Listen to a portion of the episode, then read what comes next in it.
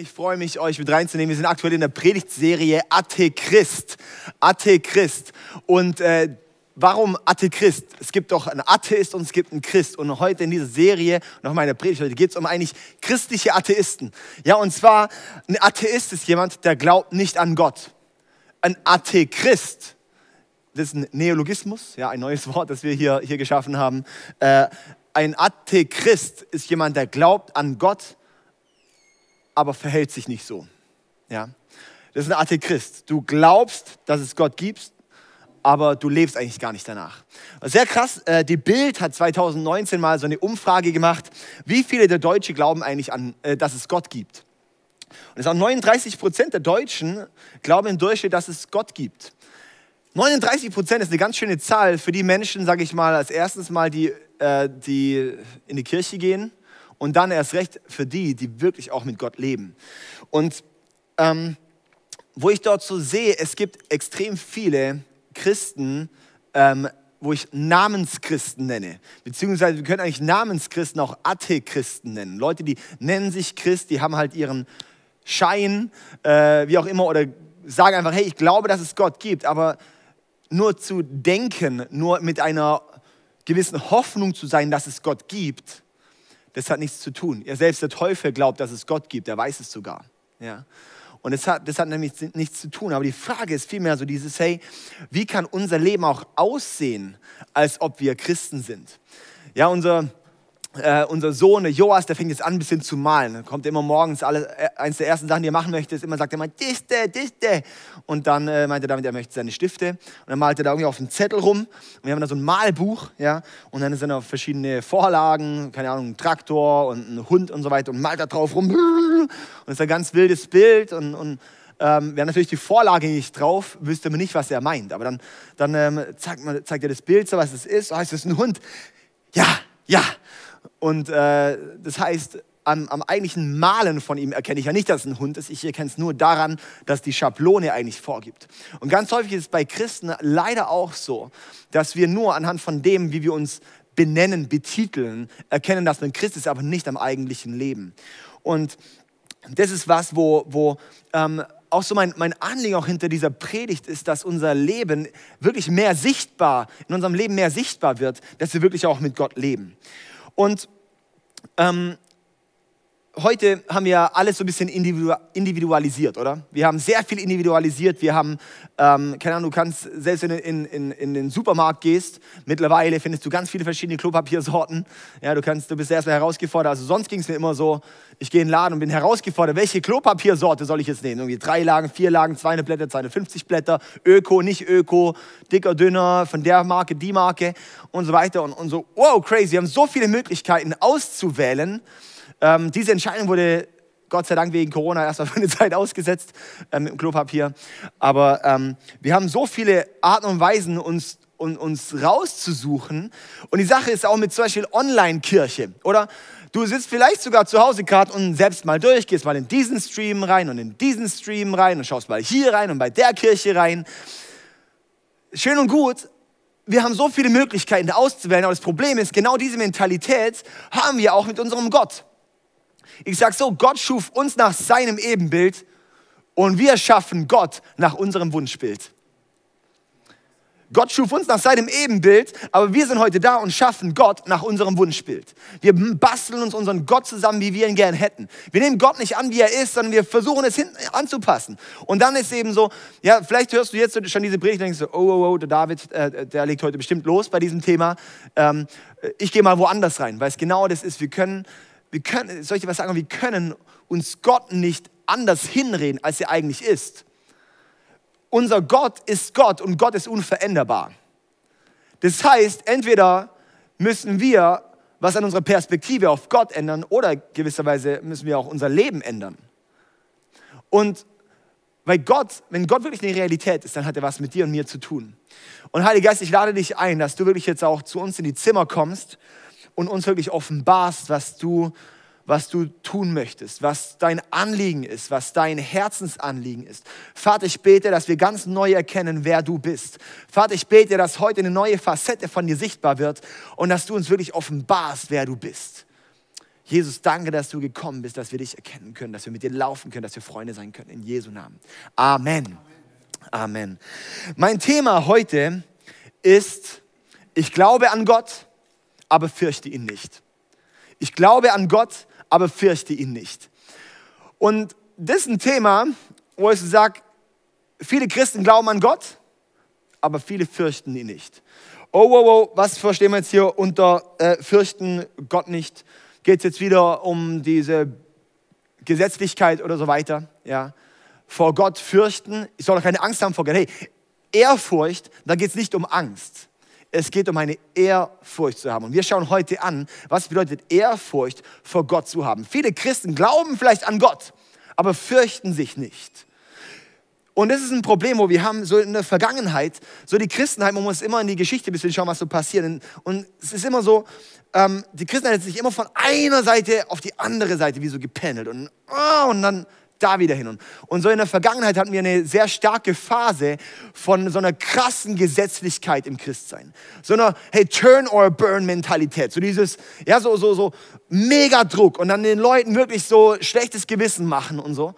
Und das ist sicher nicht das, um was es gehen soll. Das hat, richtig, hat, eine, hat eine Richtigkeit, aber es ist nicht vollständig.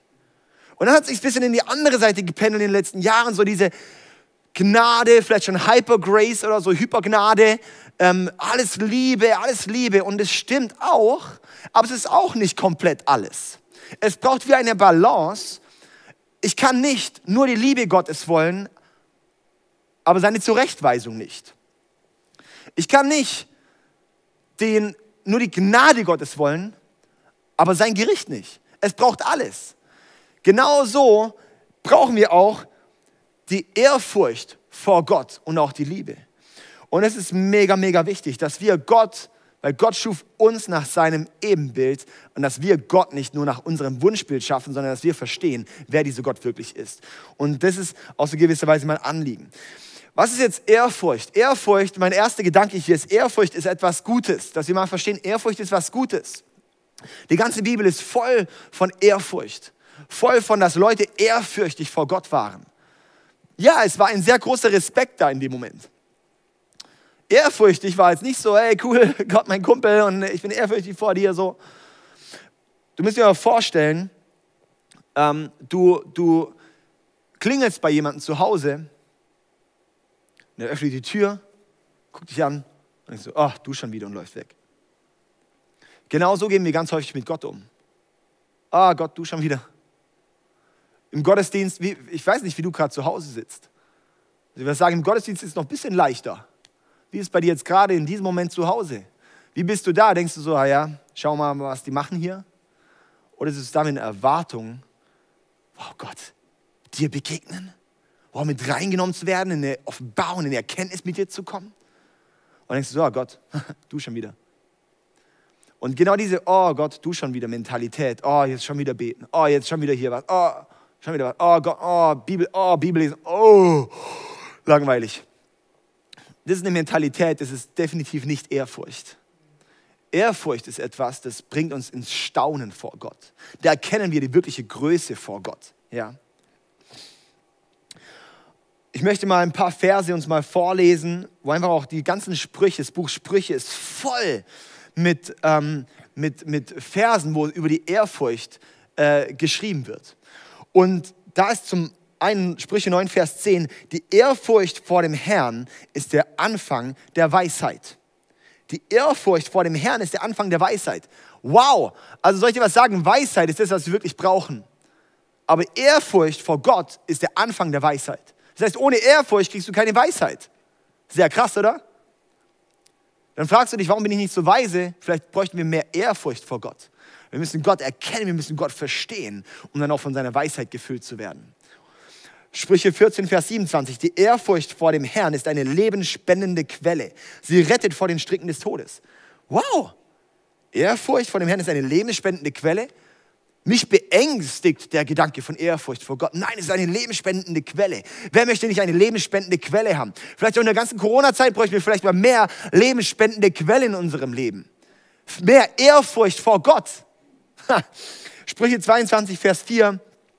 Demut und Ehrfurcht vor dem Herrn führen zu Reichtum, Ehre und Leben. Come on.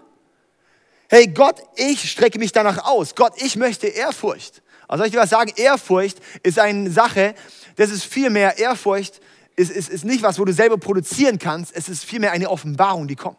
Es ist vielmehr etwas, das du erkennst, wenn du eine Begegnung mit Gott hast. Ehrfurcht ist etwas, das kommt auf, wenn du ins Staunen kommst vor Gott. Wenn du eine Facette von ihm nochmal ganz neu kennenlernst. So, als ich neu ins ICF-Movement kam, da war zum Beispiel ähm, für mich eine, also war, war, für mich zum Beispiel die Person äh, Tobi Teichen. Ja, kennen, kennen wahrscheinlich sehr viele. Pastor von ICF München war für mich so eine Person, so, wo ich sehr, sehr hohen Respekt hatte. Ich habe ihn extrem geschätzt, sehr hohe Wertschätzung und auch ein sehr hoher Respekt. Und da war es so manchmal so, wenn, wenn wir geredet haben, ich war manchmal wie so perplex so ein bisschen. Ich war, äh, irgendwie, sonst bin ich ja nicht auf den Mund gefallen, aber dann saßen wir da mal zusammen bei einem Pastorencoaching und ich war wie auf den Mund gefallen. Ich wusste gar nicht, was ich reden soll ich hatte wie so eine, ich würde sagen, es war wirklich eine Ehrfurcht vor ihm. Ich hatte ihn, ich respektiere und ich schätze ihn sehr. Und daraus ist wie so eine Ehrfurcht entstanden. Das manchmal auch, bleibt man da auch ohne Worte. Und darum sage ich so, Ehrfurcht, was ist Ehrfurcht? Ehrfurcht ist keine Angst zu haben, weil in Angst ist keine Beziehung möglich. In Angst ist keine Beziehung möglich. Wir brauchen, Ehrfurcht heißt nicht, ich habe Angst vor Gott, sondern ich, und da habe ich mir wie mal so eine Formel, die ist nicht vollständig, aber so ungefähr, dass wir es vorstellen können. Liebe plus Respekt ist gleich Ehrfurcht. Liebe plus Ehre, also Liebe plus Ehre ist Ehrfurcht. Sozusagen eine Liebe und auch eine unglaubliche Wertschätzung und eine Hochachtung, das ergibt Ehrfurcht. Das heißt, viele Leute lieben nur Gott, aber ehren ihn nicht wirklich. Und darum haben wir keine Ehrfurcht vor Gott. Wir sollten Gott mehr ehren und aus dieser Ehre heraus zu erkennen, wie groß Gott ist, daraus entsteht eine Ehrfurcht. Dass ich verstehe, wow, wie groß, wie unglaublich stark ist unser Gott. Mein zweiter Gedanke dort ist, Ehrfurcht heißt, Gott zu kennen. Ehrfurcht heißt, Gott zu kennen. Im Psalm 89, Vers 8 heißt es, Ehrfurcht erfüllt alle, die dich umgeben. Ehrfurcht erfüllt alle, die dich umgeben. Das heißt, wenn ich nah an Gott bin, dann bin ich erfüllt mit Ehrfurcht. Und soll ich dir was sagen, wenn es dir schwerfällt, Ehrfurcht zu haben, ist meine Frage, umgibst du dich um Gott herum? Kannst du die letzte Predigt von letzter Woche von, von Lukas Knies nochmal anhören? Kennst du Gott wirklich? Viele Leute glauben an Gott, aber kennen ihn nicht. Viele Menschen glauben an Gott, aber fürchten ihn nicht. Wir fürchten Gott oft nicht. Warum? Weil wir ihn nicht wirklich kennen wenn ich Gott wirklich kenne, wenn ich seine Größe verstehe, wenn ich verstehe, er ist Gott. Gott ist kein Bimbo-Bubblehead, der irgendwo rumbammelt und irgendwo auf seiner Wolke sitzt mit so einem alter Opa mit einer Harfe. Er ist auch nicht der blöde Polizist, er ist Gott. Gott ist Gott, der hat die Welt gemacht. Gott ist Gott, der hat einen Plan gemacht. Gott ist Gott, der hat Reginius einen Weg geführt und setzt sie ein. Er ist Gott, der Gott, der Wunder tut. Er ist der Gott, der über die letzten Jahrtausende Geschichte geschrieben hat. Er ist der Gott, der dich zu uns stellt. Er ist der Gott, der auch weiß, wie es am Ende ausgehen wird. Das ist der Gott. Das ist der Gott, der alles im Griff hat, der ein Wort sprach und es wurde. Der ein Wort spricht und es wurde. Der uns die Bibel gegeben hat. Das ist best dass das einfach das Wort Gottes ist und wo eine Kraft drin steckt. Der ist einfach bombastisch. Wow. Das ist der Gott, mit dem wir zu tun haben. Und ich muss sagen, wir, wir, wir, wir verstehen es häufig nicht, wir kennen es häufig nicht, weil wir ihn oft gar nicht selber richtig kennen. Aber Ehrfurcht erfüllt alle, die dich umgeben. Psalm 25, Vers 14 heißt es, der Herr zieht ins Vertrauen, die ihn fürchten. Der Herr zieht ins Vertrauen, die ihn fürchten. Das heißt, aus der Ehrfurcht kommt Vertrauen, das Gott uns zuspricht. Auch in anderen Übersetzungen heißt es, Gott zeigt seine Geheimnisse denen, die ihn fürchten. Ich habe ein paar Freunde, nicht viele, aber ein paar Freunde. Und mit diesen Freunden, da rede ich andere Geheimnisse, da rede ich in einer anderen Transparenz und Ehrlichkeit als mit euch hier in der Kamera oder mit sonst irgendwem. Warum? Weil das eine Freundschaft und das ist eine Beziehung, das ist ein Vertrauen und das ist der Ort von Geheimnissen. Das heißt, Gott zeigt uns, offenbart uns seine Wege, offenbart uns seine Dinge, wenn wir in Freundschaft mit ihm laufen. Aber dafür braucht es eine Ehrfurcht. Ich habe einen unglaublich hohen Respekt vor allen meinen Freunden. Ich schätze sie sehr. Ich habe da wie auch trotzdem auch dort auch so eine Freundschaft, aber auch so eine, auch eine Ehre habe ich auch vor ihnen. Und das heißt, es ist auch eine Ehrfurcht, die da auch gewisserweise ist. In einer anderen Übersetzung von diesem Vers in Psalm 25, Vers 14 in Neues Leben heißt es, die Freundschaft mit dem Herrn gebührt denen, die ihn ernst nehmen oder die ihn fürchten. Das heißt, die Freundschaft gebührt denen, die ihn ernst nehmen, die ihn fürchten. Ja, Jesus möchte dein Freund sein. Aber diese Freundschaft ist auch an Bedingungen geknüpft. Das schauen wir nachher noch an. Und eine Bedingung davon ist Ehrfurcht vor Gott zu haben. Weil du wirst keine Freundschaft mit ihm haben können, wenn du nicht verstehst, wer er ist. Wir können nur Beziehungen haben mit jemand, den wir auch kennen. Darum heißt Ehrfurcht, heißt Gott zu kennen. Sarah, meine Frau, die kennt mich am allerbesten von allen Leuten. Sie kennt mich als, ihr kennt mich nur als der Pastor David, manche vielleicht noch als Freund oder wie auch immer. Aber sie kennt mich als den Ehemann David, als den, als, auch als den Freund David als den Vater David, sogar als den Liebhaber David, wo keiner von euch mich kennenlernen wird als Liebhaber. Ja? Aber das sind so diese, die, sie kennt Facetten von mir, die sonst keiner kennt. Warum? Weil wir uns sehr stark kennen. Und darum ist auch eine hohe Wertschätzung übereinander und voneinander. Zwei Personen im Alten Testament heißt es, dass sie Freunde Gottes waren. Das waren Freunde Gottes. Und zwar äh, einmal Mose und einmal Abraham. Mose, also es gab noch mehr Freunde Gottes, aber die zwei wurden ganz besonders betitelt im Alten Testament als Freunde Gottes, okay? Also, und sie zeigen, warum werden die betitelt? Weil sie zeigen, was wirkliche Freundschaft, was wirkliche Freundschaft mit Gott bedeutet. Das ist daher auch, immer wenn sowas kommt in der Bibel, müsst bei uns klingeln, ich schaue denen ihr Leben an. Wenn ich eine Freundschaft mit Gott möchte, dann schaue ich denen ihr Leben an und sage, und was bedeutet das für mich? Okay? Also, Mose zum Beispiel, Mose müssen wir sehen, Mose war der reichste Enkel zur damaligen Zeit. Mose war nämlich der Enkel vom Pharao. Ja, Pharaos Tochter hat ihn aus dem Nil gezogen, er ist im Palast aufgewachsen, er, war, er hatte alles, was er wollte. Er hatte Ferrari, er hatte, er hatte ein fettes Haus, er hatte das Erbe zu. Es war bombastisch. Er geht dann aber in die Wüste, hat dort eine krasse Begegnung mit Gott. Er hat so eine Ehrfurcht dann auch vor Gott bei diesem brennenden Dornbusch, dass er sagt, ich führe das Volk Israel aus dem Land Ägypten, wo ich aufgewachsen bin, eigentlich als Sohn vom Pharao. Er führt das Volk raus und dann ist es krasse. Das Volk sagt immer wieder in der Wüste, lass uns zurück nach Ägypten gehen, lass uns zurück nach Ägypten gehen. Und soll ich dir was sagen, die waren Sklaven. Mose war Enkel vom Pharao. Und er sagt die ganze Zeit, nein, lass uns hier bleiben, lass uns weiterziehen, lass uns zu Gott kommen. Weil er wusste, dass eine Freundschaft mit Gott das kraftvollste und Beste ist, was keine materielles und kein irgendwas ersetzen kann. Das wusste Mose. Darum hat das Volk auch die ganze Zeit wieder weiterführen können und weiterführen wollen, weil er war der Freund von Gott.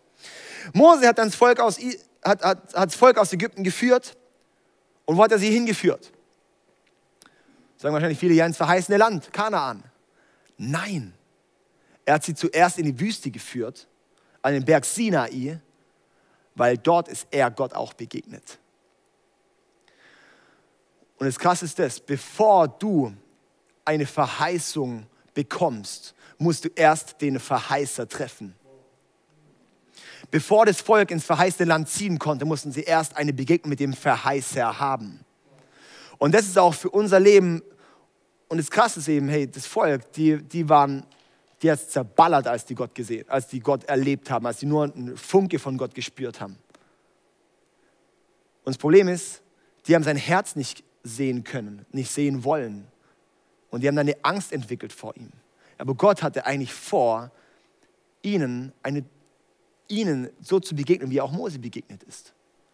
Noch sehr krass, weil im Neuen Testament lesen wir, hey, wir jetzt, die mit Jesus leben, sind als, wie so als Könige und als Priester bestimmt. Das ist erst eine Erfüllung, die wir im Neuen Testament sehen. Das Krasse ist, das hatte Gott eigentlich schon im Volk Israel gesagt. Er hat gesagt, hey, das ganze Volk möchte ich, dass es ein Volk von Königen und Priestern ist.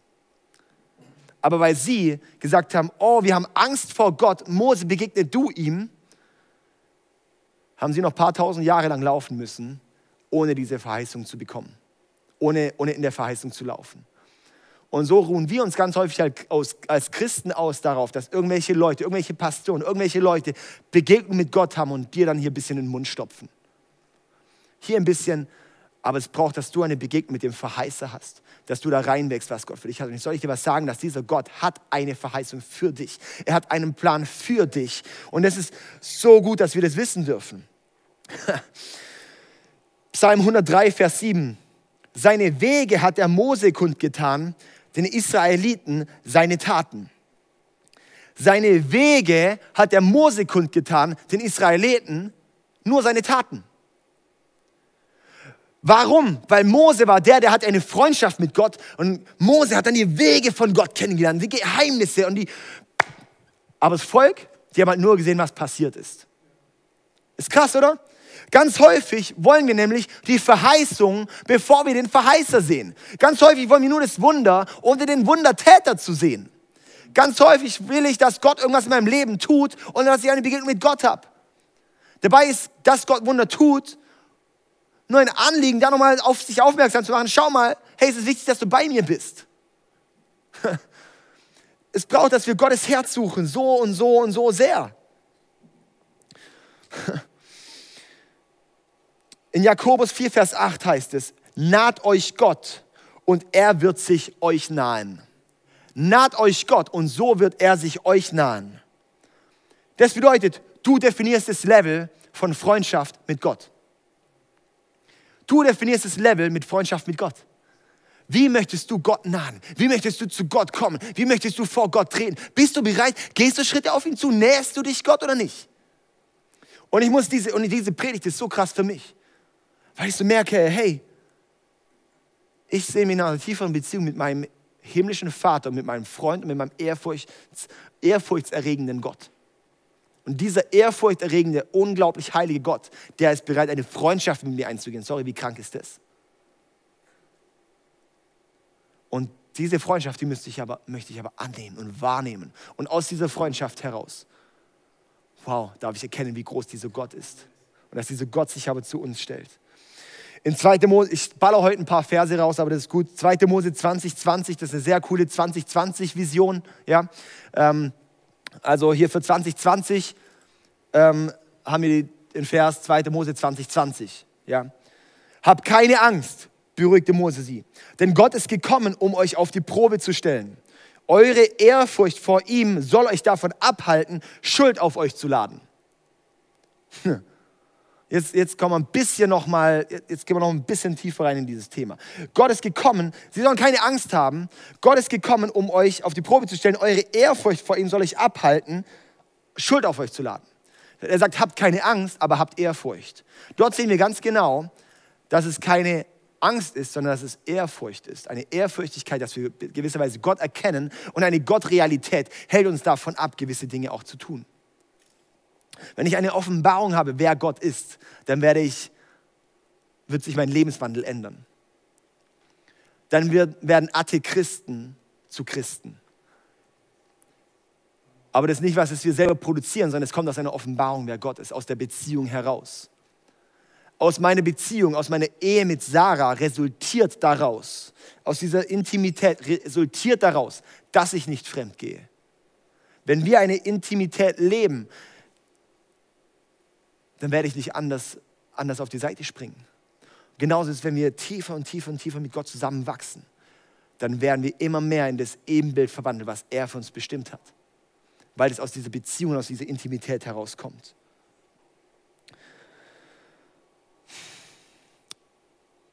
Diese Ehrfurcht führt uns zu einem anderen Lebenswandel.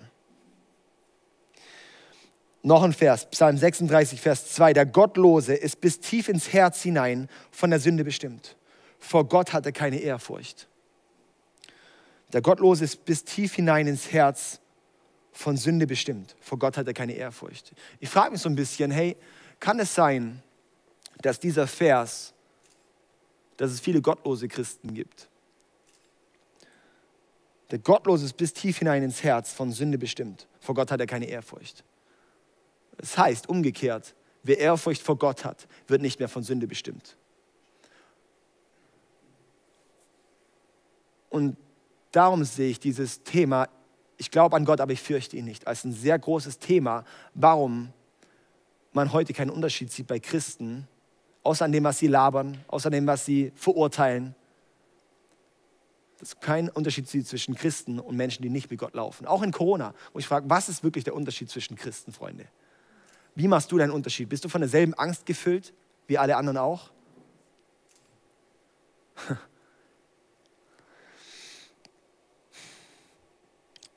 Von was lässt du deine Zeit bestimmen aktuell? Bist du da, was machst du in deiner freien Zeit? Zu Hause, in deinen ruhigen Momenten? Machst du einen Unterschied zu den anderen oder nicht? Ich gehe noch mal ein bisschen tiefer rein. Ich komme jetzt gleich zu meinem dritten Punkt. Johannes 15, Vers 14. Ihr seid meine Freunde, wenn ihr tut, was ich euch auftrage. Jesus knüpft seine Freundschaft mit uns an eine Bedingung. Wenn er auch tut, wenn, wenn wir tun, was er uns aufträgt. Das hört man nicht mega gern. Ich weiß. Wir haben heute gern, billige Gnade haben wir heute gern. Ich bekehre mich und dann ist alles cool. Aber Jesus sagt, hey, ihr seid meine Freunde. Und ich will, dass ihr meine Freunde seid. Aber es bedeutet auch, dass ihr auch in dem lauft, was ich euch auftrage. Dass du auch gehorsam bist in dem, was ich dir sage. Das heißt, du bestimmst das Level deiner Freundschaft mit Gott. Du bestimmst das Level der Freundschaft mit Gott. Aus der Intimität wirst du ehrlich vor Gott. Aus der Beziehung mit Gott wirst du integer, wirst du ehrlich vor ihm. Und aus der Ehrlichkeit heraus kann Gott dann in deinem Herzen arbeiten. Wenn ich ehrlich vor Gott werde, dann merke ich, wow, er darf mir Dinge highlighten. Aber wir kommen so häufig in einem Stolz vor Gott, sagen, hey, dieses Thema, da lasse ich dich gar nicht rein, Gott. In dieses Thema, aber das lasse ich mal ganz schön ausgeklammert. Und mein dritter Punkt ist der, Ehrfurcht wird bewiesen durch Gehorsam. Der größte Beweis deiner Ehrfurcht vor Gott ist dein sofortiger Gehorsam. Der größte Beweis deiner Ehrfurcht vor Gott ist sofortiger Gehorsam. Warum? Weil du verstehst, wer Gott ist. Der zweite Freund, der ähm, im Alten Testament genannt wird, ist Abraham. Abraham hat Jahrzehnte gewartet, bis Gott ihm einen Sohn schenkt. Und dann kommt dieser Sohn, Isaak. Und dann sagt Gott zu ihm, Abraham, ich habe dir eine Botschaft. Opfere mir deinen Sohn Isaak. Was krass ist, 1. Mose 22, Vers 3 heißt dann, am nächsten Morgen stand Abraham früh auf. Das heißt, mein erster Gedanke dort ist, gehorche Gott sofort. Wie häufig haben wir, ah ja, Gott, ey, vor ein paar Monaten, vor ein paar Wochen, vor ein paar Jahren hat Gott mir was aufs Herz gelegt. Ja, okay, jetzt mache ich es halt mal. Ja, ich weiß nicht, ich schiebe es immer noch ein bisschen vor mir her.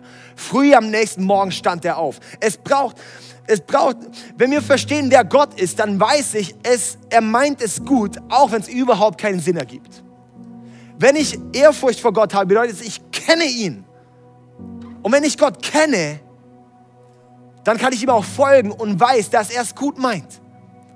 Dann ja, wirklich Gott gehorchen, sofort. Dann das nächste ist, Gott auch gehorchen, wenn es keinen Sinn ergibt. Und dann geht er wirklich mit Isaak auf diesem Berg hoch, auf dem Berg Moria und richtet dort einen Altar auf. Lässt ihn sogar Isaak selber bauen und legt er auf diesen Altar und nimmt das Messer in die Hand und möchte ihm gerade die Kehle und dann kommt ein Engel und sagt, stopp, hör auf. Was lernen wir daraus? Drittens, gehorche Gott, auch wenn es weh tut. Den eigenen Sohn umzubringen, das tut weh. Jemanden zu verlieren tut weh. Einen Schritt zu gehen und einen Ort, wo ich gewohnt bin, zu verlassen, tut weh. Eine gewisse Beziehung abzulegen, tut weh. Und was sehen wir dann weiter? Hey, und wir müssen für uns auch Gott gehorchen, auch wenn nichts für mich rausspringt. Er hat gedacht, gut, ich mache das halt einfach, aber keine Ahnung, was der Sinn ist. Er hat nicht gefragt, Gott, warum? Wir fragen immer Gott, warum? Wenn wir mal aufhören würden, Gott zu fragen, warum, sondern einfach zu sagen, Gott, und ich gehorche dir, auch wenn ich mache sofort, auch wenn es keinen Sinn ergibt, auch wenn es weh tut, auch wenn nichts für mich rausspringt, Gott, ich bin gehorsam. Warum? Weil ich habe eine Ehrfurcht vor Gott. Ich verstehe, wer dieser Gott ist. Gott, ich folge dir auch, wenn, weil ich weiß, dass du Gott bist. Wenn Gott weiß, was er macht, dann weiß er auch, was er mit dir macht. Und dann ist krasse, 1. Mose 22, 12. Lass es sein, sagte der Engel. Tu dem Kind nichts. Denn jetzt weiß ich, dass du Ehrfurcht vor Gott hast. Du hättest sogar deinen einzigen Sohn auf meinen Befehl hin geopfert. Crazy, hä? Jetzt weiß ich, dass du Ehrfurcht vor Gott hast. Das heißt, Gehorsam ist der Beweis für die Ehrfurcht. Abraham war vorher schon mit Gott treu. Er war da schon ein sehr guter Freund. Gott hat ihn vorher schon krass gesegnet. Aber da sagt er dann, hey, und jetzt weiß ich, wegen deinem Gehorsam weiß ich jetzt, dass du Ehrfurcht vor Gott hast. Und darum werde ich dich jetzt segnen. Und dann ist krass und dann sieht Abraham dort einen Schafbock, den nimmt er, schlachtet er und es ist eine sehr, sehr, sehr krasse Parallele, weil dieser Berg Moria und das, was Abraham dort mit Isaak erlebt hat, war eine Vorausschau auf das, was Jesus für uns getan hat. Dieser Berg Moria ist ein anderes Wort für Golgatha, wo Jesus zwei oder ein paar tausend Jahre später, nicht mehr als zwei, ein paar tausend Jahre später, wurde Jesus dort auf diesem Berg gekreuzigt. Das heißt, Jesus, Gottes Sohn,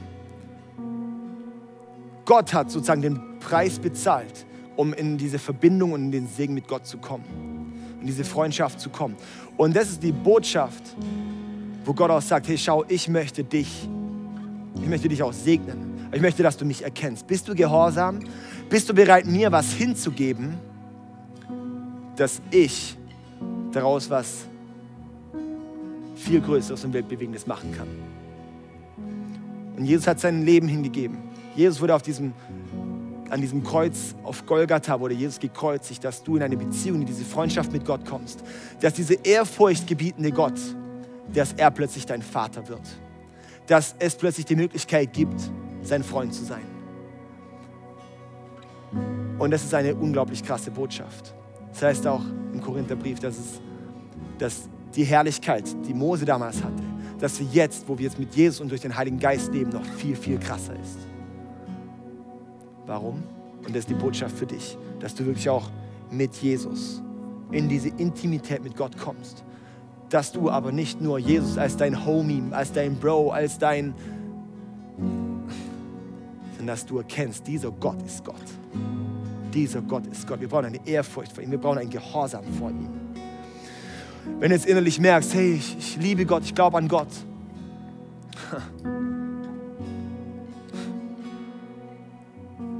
aber du fürchtest ihn nicht. Du bist irgendwie nicht gehorsam gewesen.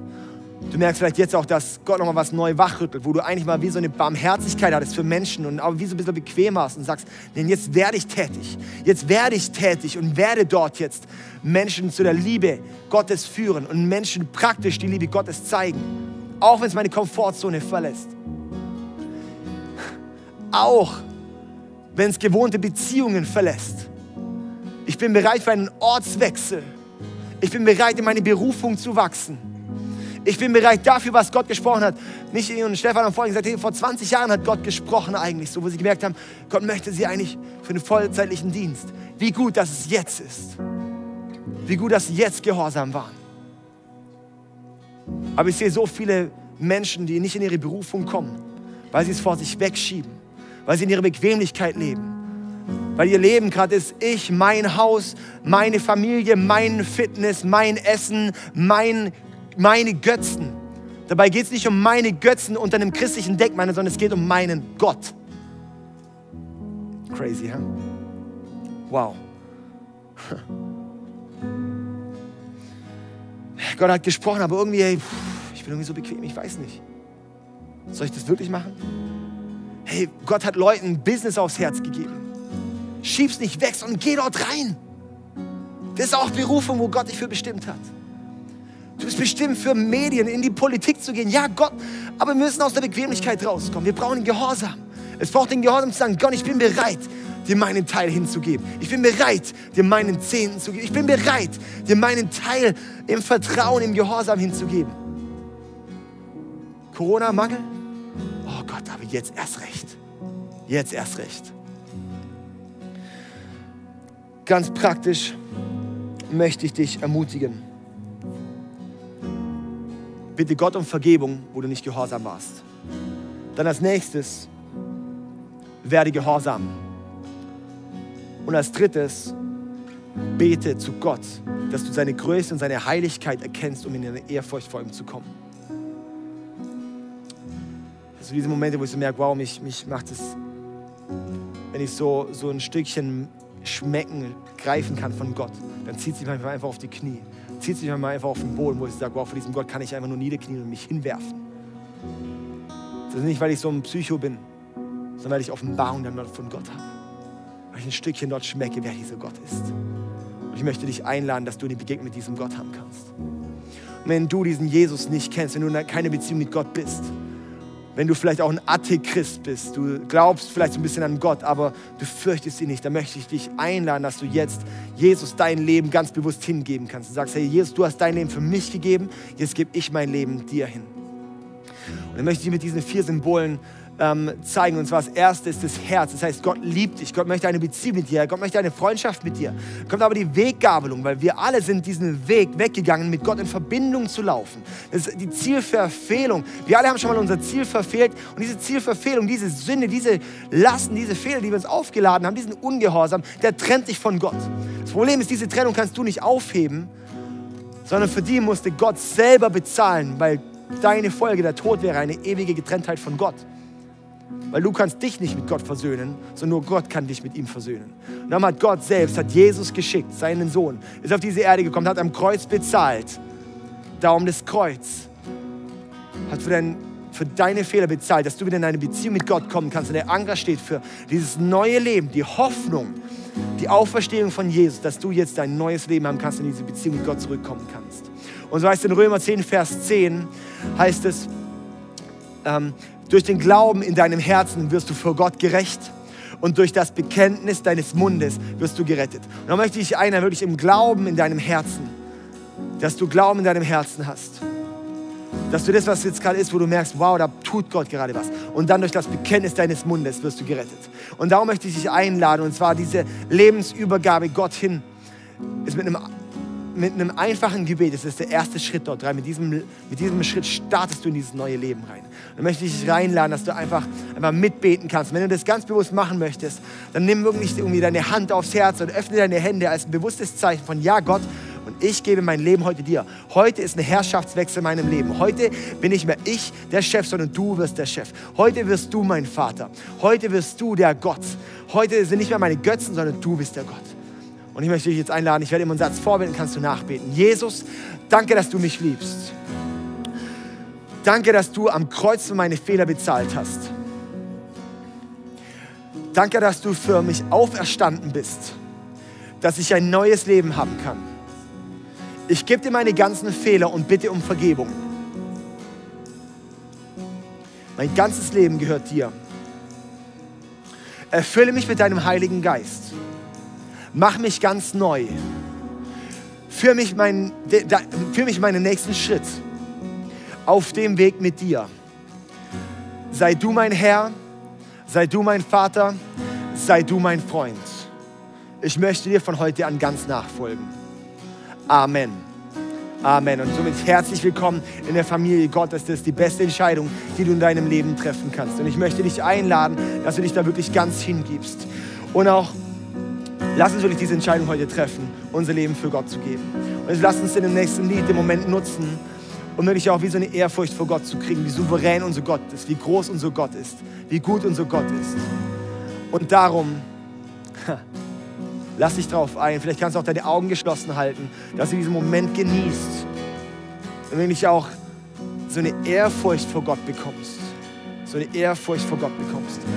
Vater, zeig jetzt du deine Herrlichkeit. Zeig du jetzt deine Ehrfurcht, wirklich, dass, dass eine Ehrfurcht kommt bei uns allen vor dir. Dass wir kennen, wie groß und wie gut du bist. In Jesu Namen.